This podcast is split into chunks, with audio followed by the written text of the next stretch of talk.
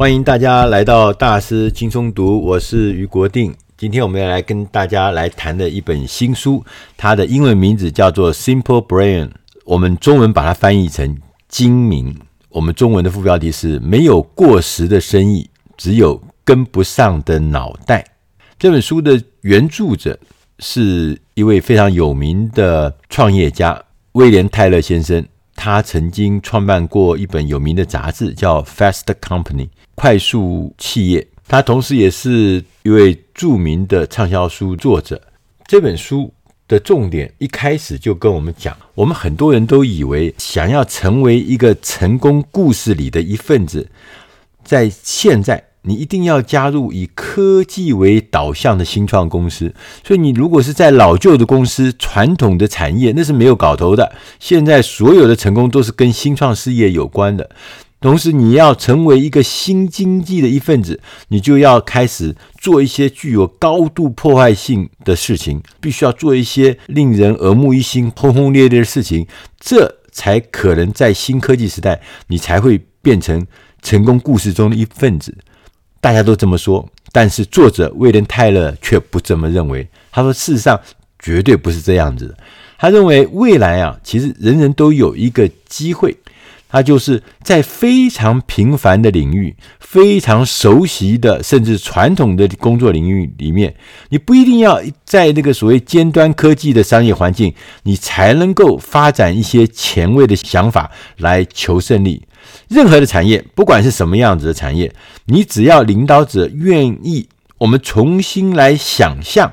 可能的做法，并且把他的产品或是服务变成精明，你就有可能得到重大的突破。所以不一定是要高科技才能做突破，任何人都可以来做突破。作者威廉先生提出，他说：“我们今天要让自己出类拔萃。”让你的公司、让你的产品出类拔萃，你就要找出让人对你的产品或是对你的服务的体验有耳目一新的方法。你不要安于现状，你要努力让你提供的一切变成很精明，这是做得到的。你必须要把握几个原则：第一，不当第一，要做唯一。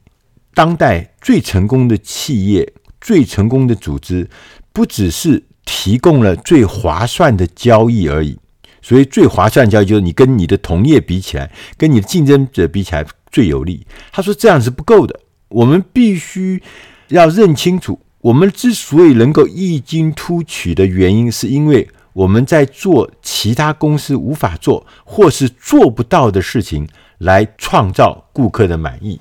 他还特别举了速食连锁店 POS，POS 他们不做。内用服务吃东西，他不，我们只做得来速。客户开车到窗口点东西，平均只要十八秒，然后向另外一个窗口，下一个窗口就去取餐，十二秒。我们可以很方便的开车拿到的东西，继续往前出发。POS 这一家公司采用了这个服务的方式呢，它每一瓶的坪效产值是麦当劳的三倍之多。他们的执行长呢，汤马士先生说：“他说，我们之所以成功，其实一个很简单的道理，就是因为 POS 的顾客很忙，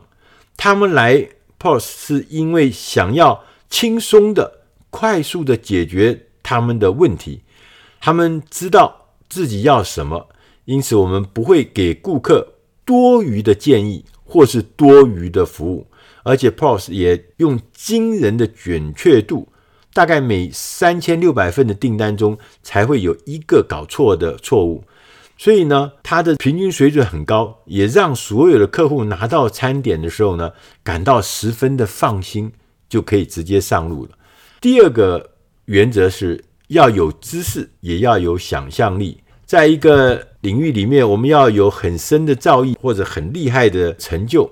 这是不容易的。但有的时候呢，这些很深的造诣呢，反而会变成创新的阻碍。你要做到精明，你就要养成习惯，去挑战在你产业与历史中现存的状态。书里面就举了一个例子，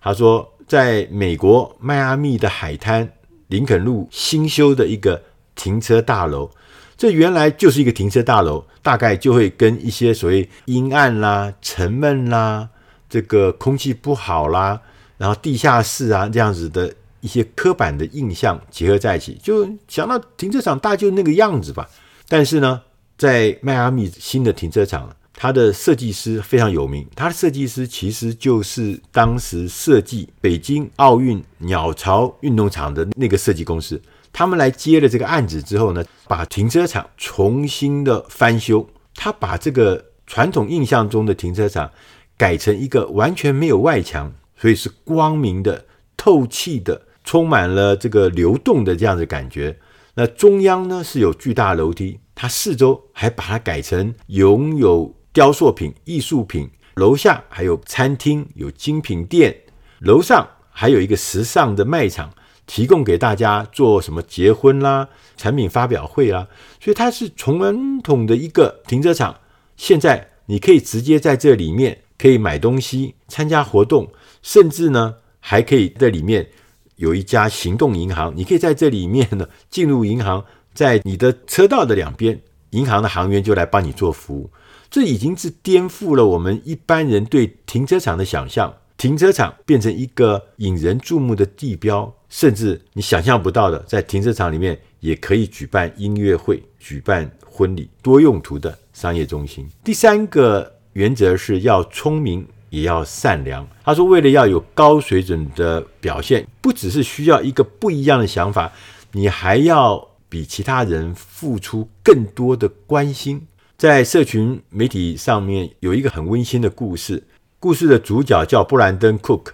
他的祖母呢，曾经在一次住院的时候，他想喝一碗汤，他心中最想喝的那个巧达汤啊，是一家特别的面包店，叫潘娜娜面包店做的汤。但是呢，潘娜娜面包店呢，他说我只有礼拜五的时候卖巧达汤，但是当天不是礼拜五，